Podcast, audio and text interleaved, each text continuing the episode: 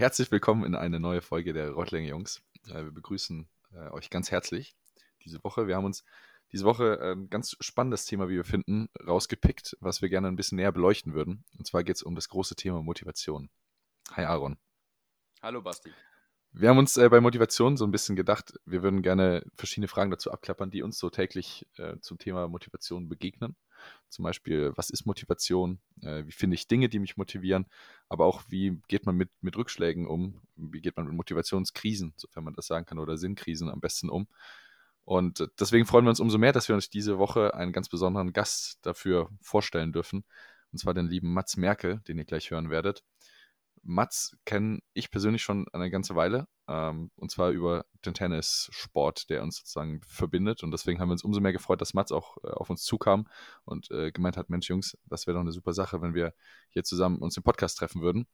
Ähm, Aaron, du kennst ihn bisher noch nicht. Was war so dein erster Eindruck von Mats?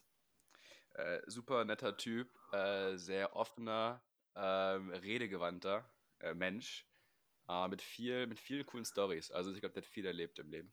Also definitiv, definitiv. Ja. Äh, noch zu Mats Vorgeschichte. Mats hat die letzten, ja, mittlerweile, ich glaube, 16 Jahre sind es, bei Adidas im äh, Tennisprogramm mitgearbeitet und mitgewirkt äh, als Coach, als Berater, als Scout für junge Talente und äh, dementsprechend mit Namen wie Dominik Thiem und Anna Ivanovic zusammengearbeitet und glaube, wir können von einer Person, die dieses Wissen im Spitzensport irgendwie oder diese, diese Kontakte im Spitzensport hatte, die jetzt so viele Player so viele Jahre lang begleitet hat, können wir extrem viel mitnehmen, extrem viel lernen. Deswegen ist das heute so ein bisschen der Auftakt in so eine kleine Serie. Äh, wir wollen mit Mats ein paar Themen absprechen. Heute eben Motivation, wie wir gesagt haben. Ähm, da werden noch ein paar mehr Themen folgen, weil Mats ist mittlerweile auch als eigener Keynote-Speaker und eigener Berater unterwegs, um eben Themen aus dem Spitzensport ins Corporate Business zu bringen. Und dementsprechend sind da Themen dabei, die uns alle betreffen. Und äh, somit hoffen wir uns auch von der Motivationsfolge, äh, dass wir alle einen Mehrwert daraus ziehen können und wünschen euch ganz viel Spaß mit der Folge.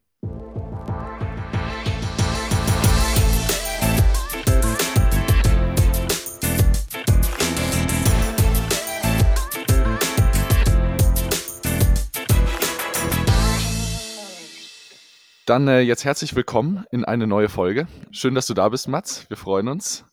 Wir haben dich ja gerade mit, mit Aaron schon so ein bisschen angeteasert, äh, dass äh, unsere, unser Publikum mal so ein bisschen Eindruck hat, äh, was du machst, wer du bist, warum wir dich auch in den Podcast hier geholt haben, ähm, beziehungsweise warum wir glauben, dass wir da draußen äh, für Mehrwert, für viel mehr Mehrwert sorgen können äh, mit dir als Gast. Wir freuen uns auf die, auf die spannende Folge mit dir. Ja, vielen.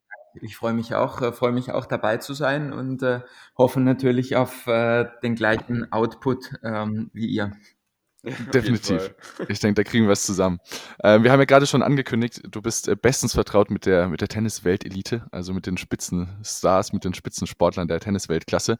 Und wir hatten uns ja heute so ein bisschen überlegt, das Thema Motivation wäre sicherlich ein ganz spannendes Thema, über das du einiges zu berichten hast, weil das sicherlich auch im Sport eine wichtige Rolle spielt welche Rolle spielt das genau im, im Spitzensport? Würdest du sagen, das ist alles entscheidend, das basiert alles auf Motivation oder wie können wir uns das vorstellen? Ähm, also grundsätzlich ist es so, dass Motivation definitiv eine der ähm, treibenden äh, Kräfte und ähm, Faktoren dafür ist, ob jemand letztendlich äh, vor allem langfristig erfolgreich ist. Man erlebt das im Tennis immer wieder, dass man Jugendliche sieht, die bis, bis 18, äh, natürlich geht das und ab 18 spielen die dann auf der, auf der Erwachsenen-Tour, also auf der ATP-Tour ähm, mit und können dann natürlich keine Jugendturniere mehr spielen. Und bis dato sieht man das dann oft, dass die, dass die Kids richtig gute Ergebnisse haben. Ähm, und dann kommen so ein paar Misserfolgserlebnisse, wenn der Übergang aus der Jugend in den Profibereich ähm, sozusagen stattfindet und der soll natürlich so fließend und so geschmeidig als möglich sein. Aber ähm, diese Misserfolge können, wenn äh, nicht richtig damit umgegangen wird, natürlich schon dazu führen, dass äh, ein Teil äh, oder ein Großteil der Motivation flöten geht. Ähm, das ist jetzt ein Beispiel für Jungspieler. Bei Spielern, die dann äh, gewisse Ziele erreichen, ähm, glaube ich, ist es ein ganz, ganz äh, wichtiger Bestandteil, ähm, dass man sich immer wieder neue Ziele setzt, dass man, äh, dass man klar weiß, okay, ähm, ich habe gewisse Zwischen, Zwischenziele, also sogenannte Milestones, ähm, die man erreichen möchte, äh, wie zum Beispiel als junger Spieler will man in die Top 500, dann will man in die Top 200, dann will man sich das erste Mal qualifizieren für ein Grand Slam Hauptfeld. Dann will man das erste Mal äh, Top 100 stehen, dann will man äh, irgendwann Top 50 stehen und so mhm. weiter. Deshalb ist es immer wieder wichtig, ähm, um die Motivation weiterhin aufrecht zu erhalten und um auch eigentlich zu wissen, warum mache ich das Ganze, dass man sich äh, Zwischenziele steckt oder Etappenziele und man klar weiß, okay, worauf arbeitet man hin und ähm, deshalb ja, Motivation ist ein ganz, ganz, äh, ganz, ganz wichtiger Faktor für Erfolg. Du hast gerade gesagt, warum mache ich eigentlich das Ganze? Finde ich eine gute Frage.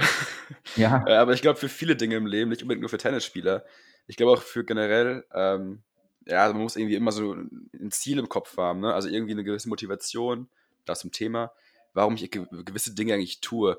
Äh, jetzt nochmal im Tennisumfeld, was sind so die Hauptgründe, warum Tennisspieler sagen, ich will jetzt der beste Spieler der Welt werden? Ist es Geld oder ist es einfach der, der Spaß daran oder was ist, würdest du sagen, ist so der größte Grund? Also im, im Jugendbereich, wenn man äh, sich Jugendliche anschaut und die fragt, hey, warum willst du Tennisprofi werden oder was ist dein Ziel, ähm, dann ist das, äh, das Finanzielle definitiv, würde ich mal sagen, zu 70, 80 Prozent sekundär oder vielleicht mhm. sogar noch weiter hinten angestellt. Äh, in erster Linie ist es eigentlich immer der sportliche Erfolg, ähm, diese Rivalität eins zu eins, sich zu messen und sich zu behaupten ähm, und ganz, ganz oft auch äh, einfach in großen Stadien zu spielen. Ich habe äh, witzigerweise äh, gestern ähm, eine Zusammenfassung angeschaut äh, über ein Match zwischen Boris Becker und Ivan Lendl. Ähm, das mhm. wurde von der ATP Tour, ATP Media zusammengefasst und äh, die haben, glaube ich, ich weiß, ich meine, es war 98 im Madison Square Garden gegeneinander gespielt und der Becker hat das gewonnen. Ähm, und ich fand das mal wieder total geil, was er da gesagt hat, nämlich er hat gesagt, allein schon in dieser in dieser Location spielen zu dürfen, wo andere große Sportgrößen wie Muhammad Ali schon geboxt haben, andere äh, Mannschaften gespielt haben, riesige Konzerte stattgefunden haben, war für ihn eigentlich war es das wert, sich zu qualifizieren. Also ich denke, es ist nicht immer das Geld, aber je älter die Spieler werden, ähm, und natürlich, da gibt es Ausnahmen, klar, wenn man sich das anschaut, jemand wie Roger Federer oder Rafael Nadal, die spielen definitiv nicht mehr für Geld, sondern die spielen ja. einfach aus ganz anderen Gründen, weil die intrinsisch so getrieben sind und so stark motiviert. Eigentlich gibt es ja nur so ein Up or, down, up, up, up or out, oder? Also entweder ja, du schaffst es also, oder du bist eben ja, nix. Ja. So. Ent, genau, entweder du schaffst es, ja, make it or break it. Und ähm, deshalb ist diese Motivation, dieses Getriebene und ganz oft, ähm, das hat mir damals auch die Anna Ivanovic erzählt, äh, als ich mit ihr gearbeitet habe, eine der treibenden Kräfte und Katalysatoren, äh, warum sie unbedingt erfolgreich sein wollte, war, da war ja damals ähm, dieser Bürgerkrieg in, in Serbien, Kroatien, Bosnien-Herzegowina, da ging es ja ab ohne Ende. Ähm, da sind die Bomben überall nur so eingeschlagen und da hat sie gesagt, sie wollte einfach nur raus. Und dafür war Tennis natürlich entsprechend ein gutes Ticket für einen Way Out. Mhm. Ich finde das, ich finde das insofern extrem interessant, was du gerade geschildert hast, auch vor allem dieser Übergang eigentlich vom Jugend- zum Erwachsenenbereich, weil das lässt sich, glaube ich, nicht nur eben im Tennis so sehen, sondern das ist ja eigentlich im gesamten Leben so. Wir haben immer diese, diese kleinen Milestones, ob jetzt unser Abitur ist zuerst, danach für viele ein Studium, eine Ausbildung, äh, vielleicht haben andere schon direkt nach dem Abi einen anderen Plan. Äh, und man setzt sich so diese Milestones und im Prinzip wirst du auch, du wirst, sobald du 18 bist, wie du vorhin gesagt hast, die Spieler kommen auf die Erwachsenentour, wir kommen, wir kommen an dem Erwachsenenleben sozusagen, also müssen uns plötzlich selber um alles kümmern, um alles ja. verantworten. Und dann stehst du da und dann brauchst du so diese gewisse Motivation. Also äh, das ist jetzt eben, das ist ja, um, um weiterzukommen. Also ich glaube, irgendwo willst du ja so deine, deine Existenz rechtfertigen oder selber dir eben diese Ziele setzen für die nächsten Jahre. Ja, genau. Ähm, vielleicht da die, da die Frage für, für uns ist es sicherlich jetzt spannend, zu sehen, was sind gute Methoden, um selber so seine Motivation finden zu können für die nächsten Jahre, wenn man, ähm, sag ich mal, jetzt nicht unbedingt im Tennis ist, aber generell. Also grundsätzlich ähm, würde ich da einmal zu deiner Einleitung gerne einhaken, weil ich finde das ähm, absolut äh, on point, was du gesagt hast. Ähm, ist ganz schwierig, finde ich, vor allem in der heutigen Zeit, ähm, äh, sich zu entscheiden, was man machen will und ähm, eigentlich sinnvolle Milestones oder Marker zu setzen ähm, das ist ganz, ganz, äh, ganz, ganz schwierig, ähm, das schon entscheiden zu können, einfach weil die, die Möglichkeit an Auswahl so extrem groß ist. Also ich kann mich mhm. daran erinnern, als ich Abitur gemacht habe, das war 2004, Ähm, da haben verschiedenste Leute auf mich eingelabert, was ich alles machen soll beruflich und Lehramt oder Medizin oder Psychologie und äh, dann doch irgendwie Notar werden, weil ähm, da verdient man richtig Geld mit.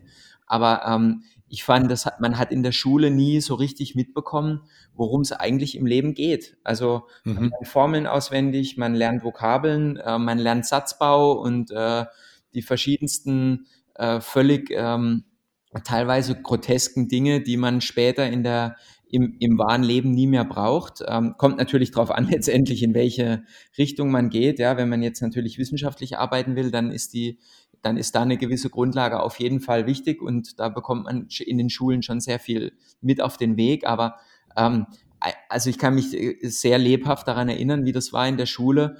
Äh, wir haben da Filme angeschaut oder haben Englisch gelernt und äh, wenn ich dann irgendwie unterwegs war oder ich habe dann einfach Selbstinteresse gehabt, mein Englisch wirklich aufzu, aufzumotzen, dann war das eigentlich überhaupt nicht das, was man im wahren Leben braucht. Und, ja. äh, und ich finde, da, dass diese, also diese eigen, eigene Antriebskraft, ja, die, warum ähm, sind wir eigentlich da und was machen wir und ähm, worauf bin ich motiviert, ja, also und auch was motiviert mich, ja, es ist ja immer eine Sache zu sagen, ja, wie motiviert man sich selbst, aber die andere Sache ist, das zu finden, was einen motiviert, beziehungsweise mhm. zu finden, warum man dann auch gerne motiviert ja. ist, ja, und ähm, und das finde ich ist ganz wichtig, dass man dass man Dinge findet, die man gerne macht, ja, dass man nicht in Schablonen reingedrückt wird, ähm, sei es jetzt von Eltern oder von Bekannten, die vermeintlich Mentoren äh, äh, spielen wollen und so weiter, sondern dass man auch wirklich lernt, ähm,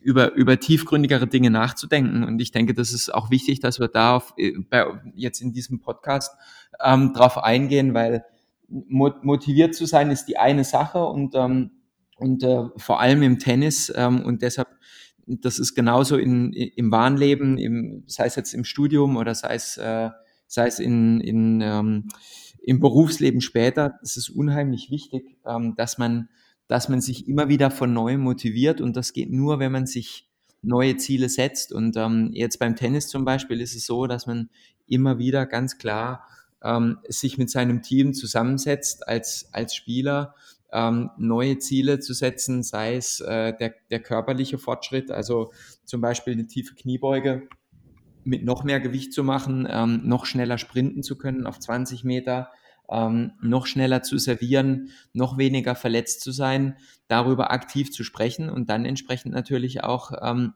diese Motivation zu haben, diese Ziele zu erreichen. Ich denke, dass ähm, ähm, wenn ich Vorträge halte zum Beispiel, spreche ich auch immer darüber, was bedeutet Motivation eigentlich. Also für mich. Immer eine Frage dazu eigentlich. Also hast du vielleicht, weil ich finde das eine spannende Frage, wir reden mal von Motivation, aber woher, also das kommt ja irgendwo her. Also das ist ja irgendwie ein Vorgang im Körper oder im Kopf oder sowas. Äh, der, der, sagt dir, was du gerade machst, motiviert dich. Oder irgendwie du hast eine, oder es macht dir gerade Spaß und du hast eine Motivation, aber woher kommt das eigentlich? Also warum motivieren uns manche Dinge und warum manche gar nicht? Gibt es da irgendwie eine Lösung oder hast, hast du da vielleicht, äh, weißt du darüber was? Wenn ich einen Vortrag halte, dann frage ich äh, die, die Anwesenden immer, was bedeutet das eigentlich ähm, ähm, Motivation? Und, äh, und für mich ist es ganz klar, äh, Motivation bedeutet Motiv und Aktion. Also man muss ein mhm. Motiv mhm. haben und dann kann entsprechend agiert werden. Ähm, und wenn man kein Motiv hat, kann man auch nicht agieren. Dann ist man nur am Reagieren, dann ist man passiv. Und mhm. Ähm, mhm. Das finde ich, oder das hilft mir immer, auch wenn ich mit, ähm, mit, mit Tennisspielern arbeite und wenn ich mit jungen Tennisspielern spreche, die vielleicht irgendwann mal Geld damit verdienen können. Und die Eltern, für die das dann immer das erste Mal ist, die kommen dann zu mir und ja, mein Sohn wird der nächste Roger Federer oder die nächste Serena Williams. Und ich denke mir dann immer so, oh mein Gott, ja, träumt ihr nachts, ja? Ähm, ja. Es gibt keinen nächsten Roger Federer und es gibt auch keine nächste Serena Williams. Es gibt andere gute Spieler, aber es gibt keine Duplikate oder Klone. Ja, also gibt es einfach nicht. Aber ähm, um auf die Frage zurückzukommen, äh, woher Motivation kommt, ich glaube, Motivation kommt äh, von ganz tief aus dem Inneren. Ähm, ich denke, wir sind alle total unterschiedlich zu motivieren. Ähm, es gibt Leute, die arbeiten bei Lidl an der Kasse, die sind total happy und gehen jeden Tag zur Arbeit und feiern sich selbst und finden es total geil. Und das wäre für andere ähm, ein Todesurteil und äh, wenn du zu der Person sagst, hey, wenn du noch drei weitere Ausbildungen machst oder du gehst studieren, ähm, dann kannst du, keine Ahnung, das Dreifache verdienen und irgendwo äh, ein paar Leute unter dir haben, da sagt die, das sagt die Person zu dir, nee, da hab ich gar keinen Bock drauf. Mhm. Und da sieht man einfach, dass, dass Menschen unterschiedlich motiviert sind. Ja, die haben einfach intrinsisch ganz andere Werte und Einstellungen ähm, zum Berufsleben, zu privaten Dingen und entsprechend sind sie dann halt auch motiviert oder weniger motiviert. Was, was war denn bei dir so der Punkt, ähm, wo du von einem Tag auf den anderen gemerkt hast, Mensch, das ist das, das ist mein Ding, das will ich machen, das motiviert mich? Oder war das eher so ein Prozess, der sich da abgespielt das war, hat? Das, das war ein Prozess, ganz klar. Ähm, also ich wollte eigentlich immer Medizin studieren und ich hatte schon ein Stipendium in Amerika, ähm, in Dallas an einer ziemlich guten Uni. Ähm, das ging dann nicht so, wie ich es wollte, weil es Probleme gab mit, mit den SAT und TOEFL Results. Die wurden von dem Coach, der äh, sich damals um mich hätte kümmern sollen, nicht weitergeleitet, weil er dachte, ja, ähm, hier der Deutsche und so, der zahlt schon auch mal noch ein, ein, ein Semester selbst. Äh, der braucht jetzt nicht unbedingt ein Stipendium. Ähm, und dann ging es in eine ganz andere Richtung, als ich wollte. Also ich wollte eigentlich, war schon dort zum Medizin studieren. Ähm, mhm. Und dann wurde mir ein Praktikum angeboten bei Adidas. Das habe ich angenommen im Produktmarketing-Bereich und äh, habe ja schon immer, Sebastian, du kennst mich, äh, immer leidenschaftlich Tennis gespielt und ähm, auch über die Art, wie ich aufgewachsen bin, war ich natürlich sehr nah am Tennissport. Aber ich ja. hatte jetzt nie die Intention, äh, von vornherein zu sagen, ich will im Tennis arbeiten, in der Profiwelt. Ähm, ganz im Gegenteil. Äh, das war mehr so, okay, cool, äh, schaue ich mir mal an, wie das ist. Ich wollte schon immer mal wissen, warum die Profis da oben sind und andere nie da hochkommen werden. Und dann mhm. ähm, habe ich irgendwie gemerkt, dass das genau mein Terrain ist, dass mir das Spaß macht, ähm, dass ich jemand bin, der ähm, extrem gut mit Leuten kann und äh, dass ich nicht nur mich selbst motivieren kann, sondern auch andere. Ähm, und ich glaube, dass, dass diese People Skills, die ich habe und ähm, entsprechend das Potenzial oder anderen zu helfen, ihr Potenzial auszuschöpfen, dass das eigentlich mit der Grund ist, warum ich erfolgreich bin ähm, in der Tennisszene. Ähm, und dass es gar nicht nur oder dass es jetzt gar nicht unbedingt auf Tennis unbedingt, äh, sag ich mal, ausgelegt ist oder oder ähm, äh, wie sagt man, dass es nur darauf ähm, darauf basiert. Darauf ja. basiert, sondern dass es einfach, ich glaube, dass das in anderen Bereichen auch, auch so ist. Ich merke das auch in der Unternehmensberatung ähm, oder wenn ich äh, junge Menschen habe, die zu mir kommen zur Personalbilanz, also die kommen auch mit Fragen und sagen, Mensch, ich bin jetzt hier, ich möchte gern weiterkommen, äh, wie schafft das, ja? Und, und ich glaube, darin bin ich einfach sehr gut äh, und das ist das, warum mich Athleten, deren Eltern und deren Teams und Manager gerne um sich haben, weil ich denen ein gutes Gefühl gebe und weil die das Gefühl bekommen, hey, ähm, der ist fast noch mehr motiviert als ich. Glaubst du, weil du hast gerade gesagt, es ist so ein Prozess gewesen bei dir. Und ich glaube auch viele unserer Zuhörer haben auch, also wie ich auch, äh, du, du gehst ja irgendwie jetzt, bist, du bist, bist im Studium ähm, und da gehst du ja auch Prozesse durch und jetzt bin ich vor meinem Bachelor fast. Ähm, und ich weiß auch noch nicht ganz genau, wo, wo ich jetzt, also meine, ich habe jetzt nicht die Motivation, ich stehe nicht morgens auf und sage, ich will McKinsey-Berater werden zum Beispiel. So, das ist nicht mein, mein Motiv zum Beispiel, mein, mein Ziel. Ich bin mir relativ offen noch in der Hinsicht. Ähm, und ich glaube, das ist auch gut. Also ich glaube, es ist auch gut, offen zu sein für neue Dinge. Wie du auch sagst, jetzt bist du, da wo du gerade bist, wärst du nicht gewesen, hättest du jetzt Medizin gemacht zum Beispiel. Diese Motivation, von der du sprichst, Hast du so eine gewisse Grundmotivation, einfach irgendwie mit Menschen zu arbeiten im Endeffekt? Oder dann bist du nach irgendwie einem Beruf, der sagt, okay, du bist mehr mit Menschen? Oder gibt es eine gewisse Grundmotivation, du willst eher wissenschaftlich arbeiten zum Beispiel? Dann gehst du mehr in diese Richtung. Weißt du, ich meine, Mats? Ja, total. Also, äh, um ehrlich zu sein, ähm, ist es für mich eher, eher das, ähm, was mich antreibt, ist Erfolg. Mhm. Also, und damit, damit meine ich nicht finanziellen Erfolg, sondern einfach Erfolg. Ähm, ich spreche da auch mit meiner Frau oft drüber. Ähm, wir arbeiten da an einem, an einem Projekt noch äh, privat. Ähm, und da geht es eher langsam voran, weil man halt so sein, seine, sage ich mal, sein Daily Business ja auch irgendwie bewältigen muss und ähm, ja. andere Dinge. Aber ähm, eigentlich geht es mir darum, was zu erschaffen, wo die Leute später mal sagen, hey, das war echt cool, dass der Merkel hier auf der Welt war. Also ja, okay. ja, in, in, meinem kleinen Wirkungsfeld, ja. Also ich werde jetzt kein ja. Donald Trump, äh, will ich auch nicht werden, aber ähm, also nicht der Donald Trump des Tennis. Äh, das wäre, wobei das wäre ganz geil, wenn da auch mal so ein Verrückter auftauchen würde. Ähm, ähm, nee, aber um auf deine Frage zurückzukommen, also ich, ich, ich, ich habe eine gewisse Grundmotivation, das hatte ich aber schon immer. Ähm, das ist ja klar, wenn du halt, sag ich mal, Sport treibst, ähm, dann treibst du eigentlich Sport, um, um zu gewinnen. Also ich, ich kenne nur wenige Menschen, ähm, die irgendwie sich sportlich betätigen und das völlig ohne Ziel machen. Ähm, und mhm. wenn, dann erreichen sie natürlich damit auch nichts. Also ja. kannst nicht sagen, oh, ich gehe jetzt mal ein bisschen laufen äh, und glaubst, dass du von ein bisschen Laufen abnimmst. das ist keine Chance, ja. funktioniert nicht. Also ja, du brauchst da dahinter ein klares, eine klare Struktur und einen klaren Plan, aber ähm, es kommt im Leben immer anders, als man denkt. Also ja. ähm, es ist jetzt, wie du auch gerade eben gesagt hast, Aaron, äh, du bist jetzt vor deinem Bachelor und äh, was man komischerweise immer weiß, ist, was man nicht will. Ja. Ich weiß nicht, ob euch das genauso geht, aber ähm, ja. es ist ganz oft so, äh, wenn ich in so, in so Persönlichkeitsgesprächen bin, dann werde ich gefragt, ja, ähm, was soll ich machen und so. Und, und dann sage ich, ja, was willst du eigentlich, sage ich. Was, wer, wer, bist du? Wie bist du? Ja, was motiviert dich? Worauf hast du Bock im Leben? Und dann gucken die mich immer völlig entgeistert an, weil die denken, ich kann denen das sagen, was die machen sollen.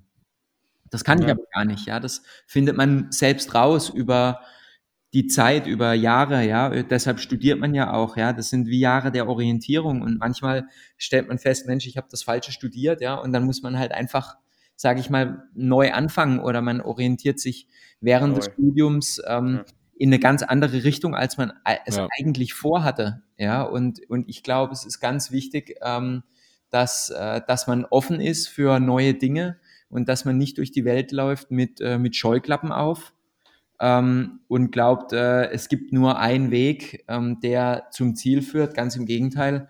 Ähm, ja, ich, ich glaube, es ist, äh, es ist gut, auch mal Fehler zu machen und die sich einzugestehen, ja, weil man aus Fehlern oftmals viel mehr lernt als aus Erfolgen. Ja, ja, wichtiges, wichtiger Satz. Ich finde, äh, weil wir es gerade noch davon hatten, weil du meintest, es kommt viel aus einem selber heraus oder beziehungsweise die Leute müssen selber wissen, was sie motiviert oder selber herausfinden, was sie motiviert. Ähm, Thema extrinsische und intrinsische Motivation. Was würdest du denn sagen, kann man da so eine Regel aufstellen, was sinnvoller ist. Ist es die gute Mischung aus beiden? Ist es 50-50? Ist es 70-30? Also irgendwie 70% extrinsisch, 30% intrinsisch motiviert? Was hast du so für Erfahrungsgewerte gemacht, jetzt vielleicht auch im Spitzensport?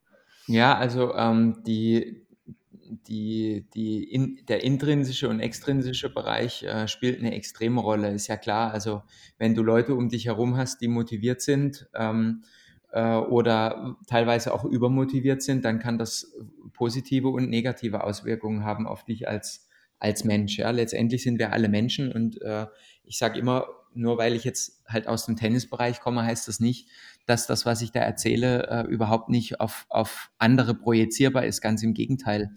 Ähm, Im Tennis bist du äh, im Daily Grind, ja, jeden Tag auf dich selbst gestellt. Da kannst du nicht sagen, ich setze mich jetzt mal auf die Bank, äh, ich mhm. habe heute die Hosen voll oder ah, ich habe so Kopfschmerzen, ich möchte heute lieber nicht spielen oder ich spiele erst ab dem zweiten Satz. ja. Oder im ja. 4-4, wenn es eng wird, oh, jetzt möchte ich mich doch lieber hinsetzen, kann ich jemand anderes fertig spielen, ja.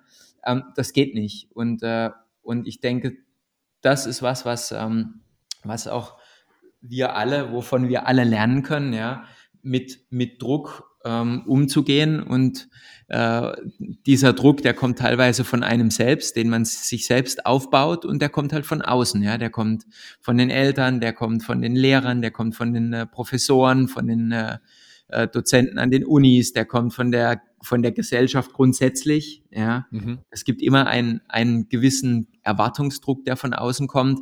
Ähm, ich denke, es ist ganz wichtig, dass man lernt, dass man früh lernt zu reflektieren ähm, und zu sagen, okay, was macht das eigentlich mit mir? Ja, dieses von außen kommende, ähm, hilft mir das und motiviert mich das zusätzlich oder äh, blockiert es mich eher?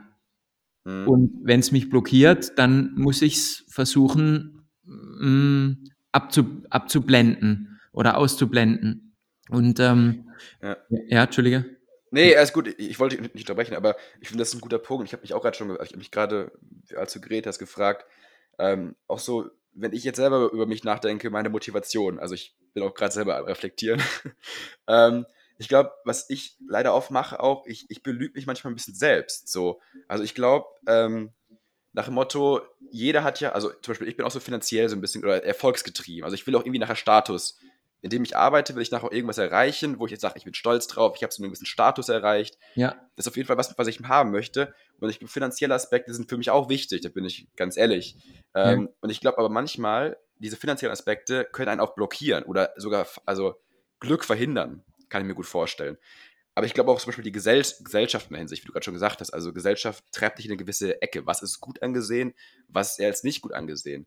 Ähm, wenn du über dein Leben lang im Zirkus arbeiten wolltest, weil du liebst das, ey, dann ist das ja vielleicht mega geil für dich, aber vielleicht sagt die Gesellschaft, hey, was ist denn das für ein Volk da? War zum ja, Beispiel beim Kopf.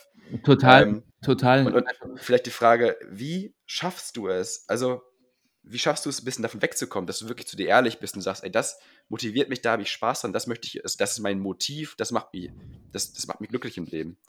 Von um, der ähm, Gesellschaft ein bisschen wegrücken. Ja, also in, indem man halt so reflektiert darüber nachdenkt und offen darüber spricht, wie wir das jetzt machen. Ähm, mhm. Ich glaube, dass das ganz oft totgeschwiegen wird, äh, weil das, was man selbst will, eigentlich, wenn man es sich wirklich eingesteht, oftmals nicht das ist, was von einem erwartet wird heutzutage. Mhm. Ja, also ich finde es das super, dass du statusmotiviert bist. Das ist überhaupt kein Problem, aber ganz viele verpönen das. Ich bin davon überzeugt, dass man halt sich mit seinesgleichen austauschen muss und ähm, man findet auch viel mehr Leute, ähm, je länger man im Studium ist oder in gewissen Bereichen arbeitet, die einem gleichgesinnt sind. Ja. Ich habe mhm. ein Beispiel, ähm, das Gespräch mit meiner Frau auch ganz oft, äh, die ist total anders ähm, eingestellt äh, als ich, was das Thema Freunde betrifft. Also sie ist völlig, äh, völlig in dem Glauben, dass man viele Freunde haben muss. Mhm. Und ich glaube, das geht gar nicht. Du kannst gar nicht viele Freunde haben. Also du kannst vielleicht. Also einen besten Freund nur, ne? Man kann nur einen besten Freund haben, ja, oder? Ja, also, also du kannst halt. Per Definition. Haben. Ja, du kannst Bekannte haben und du kannst vielleicht ja. ähm, Glück haben, dass du aus der Schulzeit mit ein paar Leuten noch engeren Kontakt hast oder vielleicht mit einem äh, irgendwie länger Kontakt hast. Aber um ehrlich zu sein, das Leben ist so schnell, du hast ja. eigentlich gar keine Zeit mehr, Freundschaften zu pflegen. Also ich weiß nicht, wie es euch geht, aber mh, hm, ich glaube, wir hatten es die letzten, hatten wir es in einer der letzten Folgen nicht schon davon, ähm, man behält aus jedem, aus jedem Lebensabschnitt, habe ich so das Gefühl, nimmt man so, so einen engen Kreis an Leuten mit, also zumindest mir geht es so, ähm, mhm. dass man aus jedem Lebensabschnitt so einen, so einen engen Kreis an Freunden mitnimmt, die, die, sage ich mal, dann auch gut gepflegt werden, aber ja. Viel mehr, also viel mehr geht eigentlich gar nicht. Und dann würde ich auch andere Leute, glaube ich, betrügen, weil ich ihnen nicht die Aufmerksamkeit zukommen lassen würde, die sie vielleicht verdienen oder weil ich weiß, dass das von der Basis her so harmoniert. Also ähm, ich glaube, das filtert sich aus jedem Lebensabschnitt so ein bisschen raus. Man nimmt das Umfeld eigentlich so mit, was einem vielleicht in der Zeit, was einen am meisten geprägt hat auch. Ja, richtig, ähm, genau, geprägt ja. und, und, ähm, und du eigentlich umgibst du dich mit den Leuten, die ähm, die dich auch irgendwie inspirieren. Also ich habe das ja, ganz, toll. ganz stark. Ähm, ich habe irgendwann habe ich mir überlegt, okay, mit wem will ich abhängen, mit wem will ich meine Zeit verbringen, wenn ich nicht unterwegs bin. Und ähm, habe ich mir irgendwann überlegt, okay, ich habe keine Zeit für Scheiß. Mhm. Ja, das hört sich wirklich blöde an, aber das ist so. Weil, ähm, weil irgendwann kommt man an den Punkt, da sagt man, ey, ich, ich arbeite viel, ich arbeite hart und ich arbeite gern. Ähm, mhm. Und jetzt habe ich freie Zeit und ich möchte gern selbst entscheiden, mit wem ich die verbringe und wie. Und ich, ich, ich persönlich möchte die halt gerne verbringen mit Leuten, die mich inspirieren. Und wenn mich die mir gut tun, ne? Ja, die mir also gut tun, wo, ich, ja. ja, wo ich hinterher rausgehe und ich habe ein gutes Gefühl. Ja, wie oft hat man das, dass man mit jemandem telefoniert hat und der hat einen nur runtergezogen. Ja, ja. Keine Ahnung, mit ja. diesem Genöle und da denkst du dir, mein Gott, ey, was ist mit dir los? Raff mal, ja.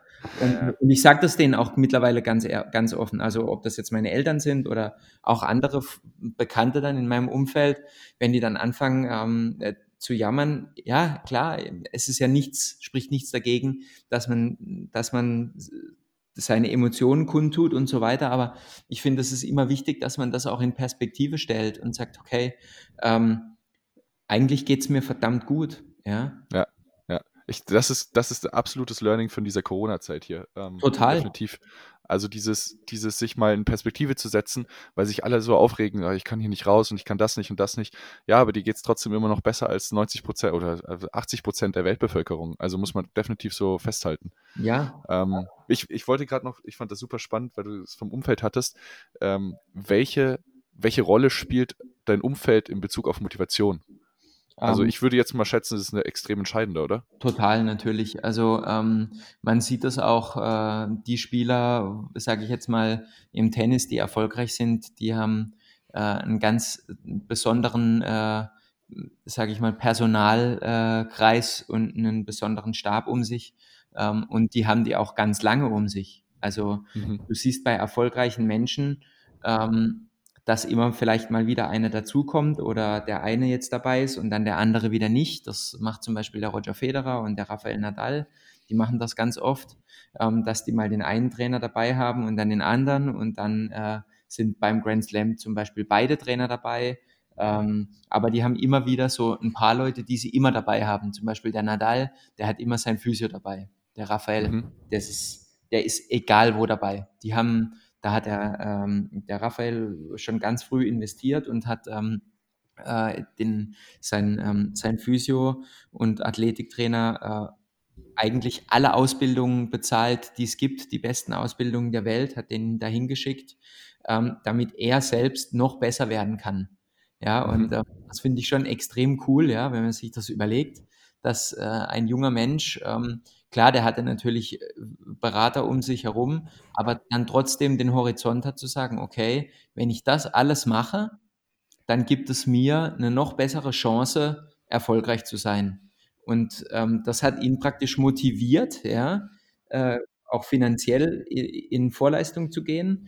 Ähm, aber diese Menschen motivieren ihn dann natürlich auch weiterhin. Ja, ist ja klar. Wenn du einen um dich herum hast, der sich immer weiterbildet und weiterentwickelt und an seiner, dieses CPD, ja, Continued Personal oder Professional Development, ähm, ich weiß nicht, da wird ja bei euch im Studium sicherlich auch immer mal wieder drüber gesprochen, ähm, dass man da dahinter hängt und sagt, okay, wie komme ich weiter?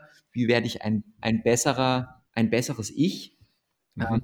Das kommt natürlich durch Eigenmotivation, aber halt auch durch dein Umfeld. Und äh, das Umfeld spielt, finde ich, zu 70 Prozent äh, eine ganz große Rolle, ähm, wie motiviert du bist. Weil wenn du ältere Menschen um dich herum hast, ähm, die einen anderen Lebensabschnitt durchleben und eben nicht mehr gerade am Anfang ihres Lebens stehen, die haben eine ganz andere Motivation, jeden Morgen aufzustehen. Und das ist auch gar nicht schlimm. Aber wenn du dich natürlich zu viel mit denen befasst, dann wirst du irgendwann langsam. Ja. Ja, also ich mhm. spreche da aus Erfahrung. Wir haben bei der Oma von meiner Frau gewohnt und das war super cool. Ähm, aber gerade durch Corona war ja sowieso alles langsam. Und wenn du dann mit einer Dame zusammenlebst, die über 80 ist, die halt einfach nicht mehr so viel, so einen großen Bewegungsradius hat jetzt wie jemand, der Mitte 30 ist wie ich, dann ist es halt einfach ähm, wenn du da nicht aufpasst, macht dich das langsam, auch im Kopf. Ich habe immer, immer eine Frage auch zum Thema Motivationstief. Ich glaube auch ein wichtiges Thema noch an, an, äh, anzusprechen. Ähm, jetzt zum Beispiel hast du am Anfang noch davon geredet, dass viele Sportler ähm, auch sagen, ey, mich motiviert diese Stadien, also dieses vor Publikum spielen, ähm, ja, also einfach diese, in diesen Stadien spielen, das, das, das zu erleben, Jetzt in Corona-Zeiten ist natürlich alles anders. Jetzt alles ist leer, äh, Fußballstadien sind leer und die spielen trotzdem Fußball. Ich glaube, für viele Sportler kann das auch ein Motivationstief oder ein Tiefpunkt sein, wo man sich fragt, hey, warum mache ich das eigentlich gerade? Äh, die, die, Leute sind weg, ich kann keinen mehr entertainen. Oder für Studenten zum Beispiel. Ähm, du bist im dritten Semester, du warst motiviert im ersten Semester, fandst alles geil, alles spannend, äh, so viele neue Menschen, neue Eindrücke bis zum dritten Semester oder im vierten Semester, ich kenne es selber. Ähm, und du denkst auch gerade so, hä, warum mache ich das eigentlich gerade? Ähm, ich glaube, das Thema Motivationstief und so ein bisschen so Sinnkrise ist wichtig auf jeden Fall. Was sind deine Ratschläge für Sportler, für Menschen in, in, in deinen Workshops, wie auch immer, für Leute, die sagen, ey, ich weiß gar nicht ganz genau, warum ich es eigentlich mache hier? Ähm, also, was ich ganz, ganz wichtig finde, ist, ähm, dass man sich immer mal wieder hinsetzt und äh, aufschreibt, was man eigentlich machen will und was man erleben will. Also im Sinne von, was will man erzielen? Also ähm, ein klarer Plan, ja, ich sage immer, ähm, Plan Your Work, Work Your Plan, ähm, klare Ziele zu stecken, ähm, die dann auch teilweise aufzuzeichnen und zu sagen, okay, wie, wie hat das funktioniert? Ähm, rückblickend mhm. hat das gut geklappt. Im Studium äh, habe ich meine Prüfungen alle erfolgreich absolviert. Ähm, habe ich ausreichend dafür gelernt? Wie habe ich dafür gelernt? War das in Ordnung? Ähm, aber diese Sel Selbstreflexion, die ist ähm, ausschlaggebend dafür, äh, um nicht in dieses Loch zu fallen. Ja, mhm. ich habe das mit Tennisspielern ganz, ganz oft, die, ich hab, hatte das vor ein paar Jahren, weil ich mit einem im Bus gesessen bei News Open, hat er zu mir gesagt, ja, ich weiß gar nicht, warum ich das eigentlich mache. Ist doch scheiße. Ich bin 45 Wochen im Jahr unterwegs, sehe meine Familie nie, ähm, komme gerade so über die Runden und äh, ja, ich weiß auch nicht. Und dann habe ich gesagt, ja, wenn du natürlich so jetzt äh, zu deinem bevorstehenden Match fährst, gewinnst du definitiv nicht, habe ich gesagt. Nee. umdrehen und am besten ja. nach Hause buchen. Und, ähm, und äh, dann war es halt so, ähm, dass, äh, dass ich gesagt habe, okay, ähm, so kommst du nicht weiter. Ja? Du musst auch überlegen, was du schon erreicht hast, wie viele andere wären gerne in deiner Situation. Das geht auch immer so ein bisschen ja. äh, dieses Privileg zu verstehen, indem man mhm. nicht jeder hat diese Privilegien, äh, gut studieren zu können, äh, eine gute Ausbildung zu genießen und so weiter. Und ich glaube, sich einfach immer wieder gewisse Dinge vor Augen halten zu können oder zu halten, das ist ganz, ganz wichtig. Ich glaube, es hilft auch sehr, also jetzt auch zum Thema so Mitarbeiter zum Beispiel, Motivation. Ähm, du gerade sagst, du hast so jemanden vor dir sitzen, der sagt, ey, ich bin jetzt 40, 50 Jahre alt oder so, keine Ahnung. Ich sehe keinen Sinn mehr gerade dem, was ich mache. Montagmorgens aufstehen ist eine, die größte Qual der Woche. So, ich weiß nicht wie, ich glaube für viele auch spannend, die den Podcast hören, wie motivierst du solche Menschen? Ähm, einmal dich selber, aber auch wie motivierst du andere Menschen, dass die wieder so, du willst ja auch im Endeffekt, ist es ist ja auch irgendwie auch schön, wenn du andere Menschen motivieren kannst. Also, Total. wenn du irgendwie am Ende des Tages sagst, ey, ich habe heute diesen Menschen geholfen, wieder so ein bisschen Fuß zu fassen? Und, und wie würdest du, wie würdest du das angehen? Also, wo suchst du danach? Oder naja, also wenn ich, machst du das? Wenn ich einen Vortrag halte, jetzt zum Beispiel ähm, in, bei Vertrieblern, ähm, für dieses Jahr TAF oder ich bin immer mal wieder bei äh, Mobilfunkanbietern, ähm, da da sprechen wir halt auch darüber, ähm, wie motiviert man sich immer wieder neu. Und ich glaube, dass es einfach so eine Art Regurgitieren sein muss. Das ist wie so ein sich immer wieder hochholen, warum man was macht und ähm, weshalb man das macht und ähm, was letztendlich das Ziel ist. Ja, man verliert oftmals das Ziel vor Augen ähm, und, und dann fängt man an, sich zu hinterfragen, ist das denn richtig, was ich mache? Äh, warum mache ich das eigentlich? Oh, ich kann das doch eh nicht. Und, ähm, und man, man hinterfragt sich dann immer selbst und das macht man natürlich immer auf eine negative Art und Weise, ähm, mhm. anstatt sich selbst auch mal positiven, äh, positives Feedback zu geben. Ja? Und wenn ich jetzt mit, mit jemandem arbeite, dann ähm, sind für mich verschiedene Faktoren ganz, ganz, ähm, ganz wichtig. Zum einen möchte ich, äh, dass, dass mein Gegenüber sieht, dass ich äh, Professionalität ausstrahle, ja, also dass ich professionell bin in dem, was ich mache, dass ich den, den Gegenüber individuell behandle und in dem Fall auch verstehe, was bei ihm oder bei ihr abgeht. Ähm, wir kommunizieren da ganz transparent und das ist nicht nur ein, ein Erklären, sondern auch ein Aufklären, ja, worin, worum geht's. Ähm, man entwickelt klare Pläne und diese Pläne werden, werden verfolgt. Ähm, und ganz oft ist es so, dass, dass man eigentlich weiß, was man zu tun hat, ja, um, ähm, um erfolgreich zu sein in seinem Beruf oder in seinem Studium, aber man äh, vergisst es halt einfach immer mal wieder. Das ist, würde ich sagen, so eine ja. für uns typische, menschentypische Sache, ähm, dieses negative Hinterfragen. Also ich glaube, ein, ein Raubtier würde das nie machen. ja, gut, guter, guter Vergleich. Ich, muss aber ehrlich sagen, also ich hatte das auch jetzt schon ein paar Mal, dass man ganz klar so, so ein bisschen so Sinnkrisen hat. Also ich glaube, vor allem in jungen Jahren kommt das durchaus öfter mal vor. Gerade wenn man eben im, im Studium manchmal irgendwie Phasen hat, äh, in denen man sich dann hinterfragt, ob das gerade das richtige Fach ist und das, was du gerade so angesprochen hast, dass man eben so ein bisschen negativ an die ganze Sache rangeht. Ja, ähm, ich muss aber auch sagen, auf der anderen Seite hilft es, also mir persönlich hat es immer geholfen, nochmal den Fokus neu zu setzen, vielleicht nochmal den Blick irgendwie neu nach vorne auszurichten, zu sagen, ähm, okay, du bist gerade nicht so ganz zufrieden mit dem, was du machst oder hinterfragst es, wie kannst du es ändern, dass du wieder Zufriedenheit in dem empfindest oder bei dem empfindest, was du gerade machst. Also ja. ich glaube, in diesen Sinnkrisen steckt sowohl klar das Negative, dass man so ein bisschen gerade den Fokus verliert, aber es gibt, gibt, eben auch gleichzeitig die Möglichkeit, wieder den Blick nach vorne zu richten, zu sagen, ich suche mir jetzt neue Ziele, so wie du es gesagt hast, und stecke mir neue, neue Milestones ab, die ich irgendwie ja. abarbeiten will. Ja. Was ja. ich noch ergänzen würde, ganz fix äh, dazu, was mir da damals geholfen hat, ähm, auch mal zu sagen, lernst du gerade wirklich dafür, wie ich diese, was auch mal, äh, lerne ich, lerne ich gerade Finance oder lerne ich gerade, mich hinzusetzen und was zu lernen, also so Willenskraft zu zeigen. Also, mhm. was lernst du eigentlich gerade wirklich? Bist du gerade dabei, ja, jetzt hier so ein Modell auswendig zu lernen oder checkst du gerade, okay, manchmal musst du dich hinsetzen und zwei Stunden pauken, damit du es hinbekommst. Also, was machst du gerade wirklich? Und ich glaube, viele Dinge im Leben, da lernen wir klar, irgendwie dieses, dieses theoretische Zeugs, bla bla, aber auch vieles so, ey, du lernst einfach gerade fürs Leben. Ja, so, ich glaube, das hilft genau, unheimlich, auch genau. wenn man so in Perspektive ja, setzt. Ich, sehe ich genauso. Ähm, ich glaube, nicht alles, was man lernt, äh, muss man hinterher auch abrufen können oder anwenden. Oder man muss es nicht, man muss nicht in Bereichen arbeiten, äh, nur weil man jetzt was gelernt hat, sondern ich glaube, das geht auch darum, dass man einfach lernt zu lernen. Ja. Mhm. ja. Also zum Beispiel, ähm, da spreche ich auch immer wieder mit Tennisspielern drüber und äh, auch wenn ich äh, für Führungskräfte einen Workshop mache, ähm, dann äh, höre ich eigentlich immer nur, äh, ja, der Mitarbeiter hat das schlecht gemacht und der Mitarbeiter hat das schlecht gemacht und das war schlecht. Und, ähm, und ich finde es immer total leicht, über, über negative Dinge, also über, über schlechte Sachen zu sprechen, aber es wird nie darüber gesprochen, was jemand gut gemacht hat. Ja, also äh, wenn jetzt jemand gut, gut gespielt hat, ja, dann ist immer alles okay. Wenn jemand seine mhm. Präsentation äh, rechtzeitig abgegeben hat, alles okay. Wenn die Noten mhm. gestimmt haben, alles okay. Aber so wie die Note schlecht war, dann bricht eine Welt zusammen. Ja, das kennt man gut. Und das ist so, also ich sage dazu immer Erfolge feiern, ja. Manche äh, so Motivationstrainer da draußen, die sagen, es muss Konfetti regnen.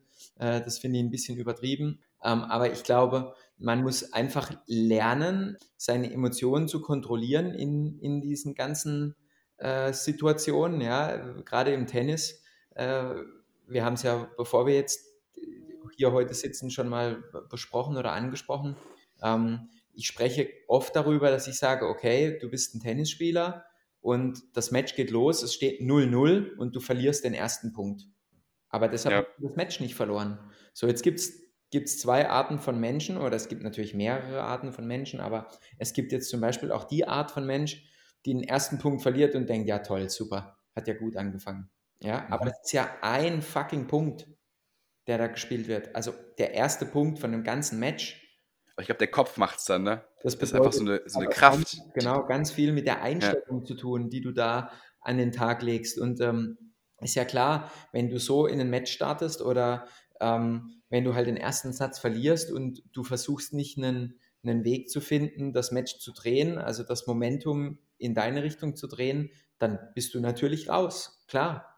Ja, ähm, ja. Aber diese Eigenschaft, ja, diesen, diesen Charakterzug, ähm, sozusagen das alles immer negativ zu sehen und, äh, ah ja, das war ja klar, jetzt, es hat ja schon schlecht angefangen, ja. Oder, ähm, ja, wenn dann die Eltern sagen, ja toll, wieder eine, wieder eine 3, ja. Ja klar, aber was ist denn mit den ganzen anderen guten Noten? Die sind alle normal oder was? Ja, ja, wir, wir neigen dazu immer nur das. Total. Wir neigen dazu, diese Misserfolge viel mehr zu werten als ja, die Erfolge. Ne? Natürlich. Und ich stelle mir mal vor, wir wären jetzt alle Raubtiere und würden jetzt jagen gehen. Und wie oft fängt ein Löwe seine Beute nicht gleich? Ja, wenn die jetzt jedes Mal sich so ankacken würden wie wir, dann, äh, dann, wär, dann, dann würden die doch nichts mehr, die würden doch nie, kein einziges Tier mehr fangen. Die würden doch kein. Alles depressive Löwen. Ja? Genau, mit dem Löwen, ja. Ja, dann, da wir, dann, dann, dann könnten wir uns gleich alle aufhängen. Ja, und, ja. und das, da finde ich, davon muss man, man muss auch mal von den Tieren lernen und sagen, hey, okay, so ein, wir haben zum Beispiel seit ein paar Monaten einen Hund und der Hund, der hat jeden Tag, startet der gut in den Tag.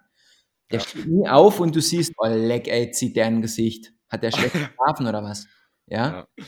Und klar, natürlich, wir haben einen anderen Horizont und äh, andere Fähigkeiten zu reflektieren. Ja, das war jetzt auch ein bisschen ins Lächerliche gezogen, aber ihr wisst, was ich meine. Ja, weil ja. dieses Negative, wie will man, wie will man sich denn selbst motivieren? Ja, wenn man eigentlich gar nie lernt, was motivieren eigentlich bedeutet und wie das geht. Weil, wie gesagt, alles, was schlecht läuft, wird immer sofort moniert, aber alles, was mhm. gut läuft, ist selbstverständlich.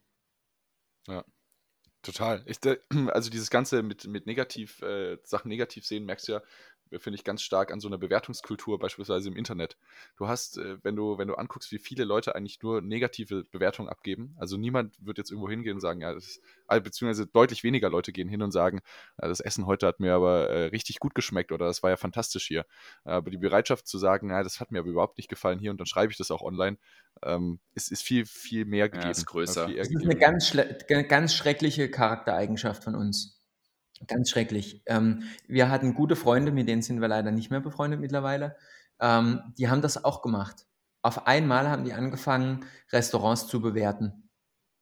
Ja, furchtbarer mhm. Service, äh, Essen war nicht rechtzeitig da, äh, keine Ahnung, die Sushi-Qualität vom Fisch war furchtbar, bla bla bla. Ja, aber da habe ich irgendwann mal gesagt, Mensch, dann müsst ihr doch aber genauso wie ihr schlecht bewertet, auch gut bewerten, wenn ihr irgendwo eine gute Erfahrung habt. Mhm. Ja, weil ansonsten denkt man ja immer nur über die negativen Dinge nach. Und äh, mhm. alles, was gut ist, ja, ja, klar, natürlich, das hat gut geschmeckt, muss ja auch gut schmecken, kostet ja Geld.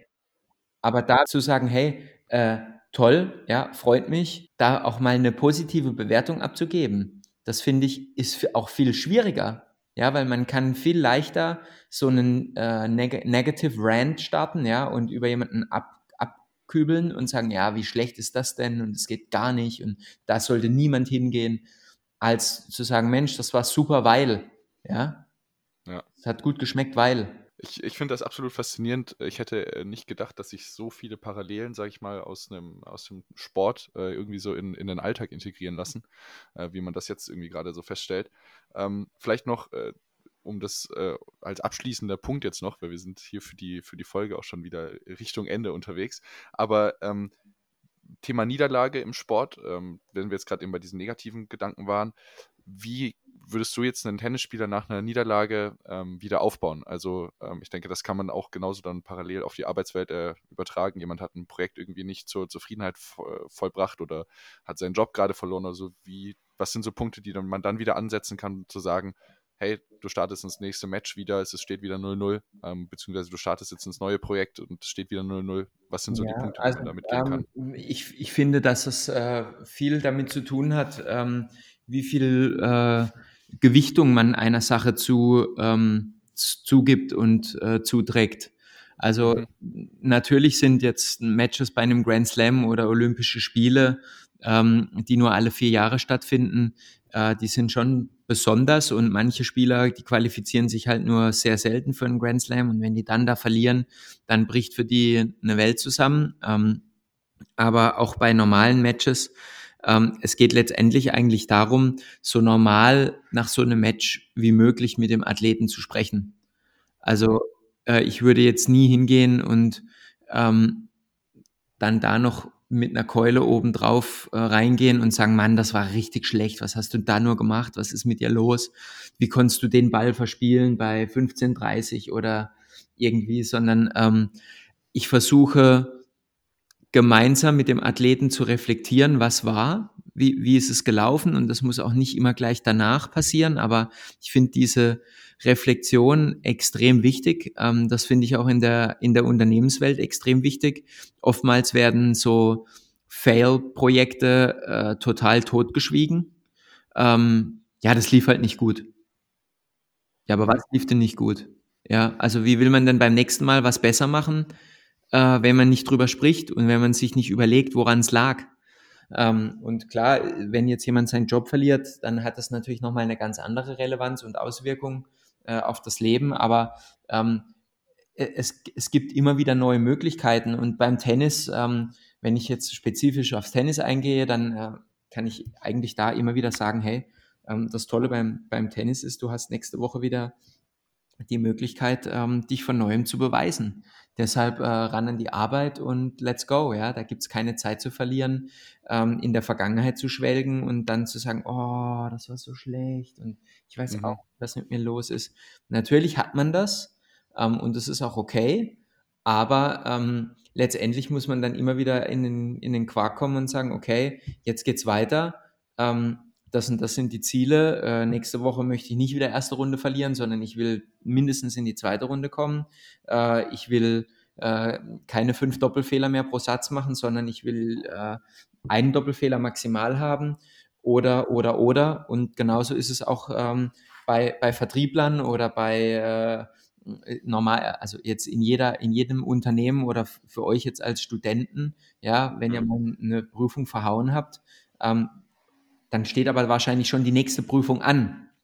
Mhm, ja, da könnt ihr nicht sagen, oh mein Gott, ja, jetzt verkrieche ich mich. Haben wir mit einem Tennisspieler gearbeitet, der hat gegen Rafael Nadal gespielt ähm, in Monte Carlo und hat, ich glaube, 6-1, 6-0 verloren. Äh, und der war völlig fertig. Der kam zwei Tage nicht aus dem Zimmer. Boah. Ja, und dann habe ich irgendwann zu ihm gesagt, wenn du jetzt nicht rauskommst und wir trainieren, fliege ich sofort nach Hause. Mhm. Ja, einfach weil irgendwann muss man dann natürlich auch härtere Maßnahmen setzen, aber ähm, dieses sich selbst verkriechen und äh, in Mitleid äh, schwelgen, da bin ich halt überhaupt kein Fan von. Also das bringt einen überhaupt nicht weiter. Ähm, und deshalb äh, bin ich der Meinung, man muss die Dinge, die nicht funktioniert haben, auch klar ansprechen können. Und äh, ähm, diese, dieses Wort Feedback-Kultur ähm, finde ich da ganz wichtig, weil ähm, früher äh, hieß es eigentlich immer, man hat Feedback-Gespräche gehabt und Feedback wird von Mitarbeitern eigentlich immer negativ angenommen. Also es gibt ganz selten jemanden, äh, bei Adidas heißt es auch nicht mehr Feedback-Gespräch, sondern Pep-Talk, ja, mhm. ähm, weil die sagen, okay, Feedback hat einfach zu viel Negativ-Aspekte. Ja. Und, immer ähm, Kritik ist immer, irgendwie im Raum, ne? Ja, genau, aber, aber aber das führt halt dazu, dass man gar nicht mehr kritikstabil ist, ja, ja. weil man es auch nie übt. Man kann ja eine Sache nur dann können, wenn man sie übt, ja. Also Tra Training ist gesteigertes Üben letztendlich. Ja. Wenn man was trainiert, dann äh, geht man es ganz oft durch. Und das ist wie bei euch, wenn ihr für Prüfungen lernt und ihr lernt Dinge auswendig, dann ist das nichts anderes als Training, ja. Das ist das, was die Tennisspieler machen. Die stellen sich hin und dann spielen die tausendmal Vorhand Cross tausendmal Vorhand mhm. Longline, tausendmal Vorhand aus der Mitte, aus der Rückhandecke und so weiter und so fort. Und diese Wiederholung, ähm, das ist das, was denen die, die, die, die Sicherheit gibt, etwas zu können und es unter Druck abrufen zu können. Ja, und dann auch noch gut abrufen zu können. Ja, absolut.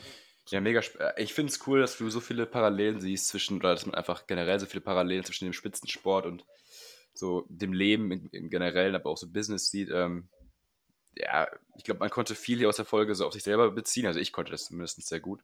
Total. Äh, ich glaube, viele Punkte, die man selber so jeden Tag durchlebt. Ich finde vor allem das Thema ähm, der Umgehen mit Niederlagen, finde ich sehr wichtig. Irgendwie einfach so Kopf hoch. Ähm, keine Ahnung, finde ich immer auch irgendwie, finde ich gut, finde ich sehr, sehr wichtig. Ähm, ne, super spannende Folge. Ähm, Absolut. Ja, absolut. Wir freuen uns, äh, wir freuen uns auf die weiteren Folgen, die mit dir kommen, Mats. Ähm, da sind, sicherlich noch einige Themen jetzt, äh, die wir schon in Planung oder in Aussicht haben, äh, mit, über die es sich lohnt zu sprechen und über die du sicherlich noch spannende Insights hast, sowohl vom Spitzensport als auch aus deiner Tätigkeit äh, als, als Speaker bzw. als Coach. Ähm, vielen Dank für das Gespräch. Äh, wir freuen oder wir haben uns sehr gefreut und äh, wie gesagt, wir freuen uns auf die weiteren Folgen. Danke, danke an euch und äh, danke an die Zuhörer. Ich freue mich auch aufs nächste Mal. Super. Ciao, ciao. Ciao. Ciao.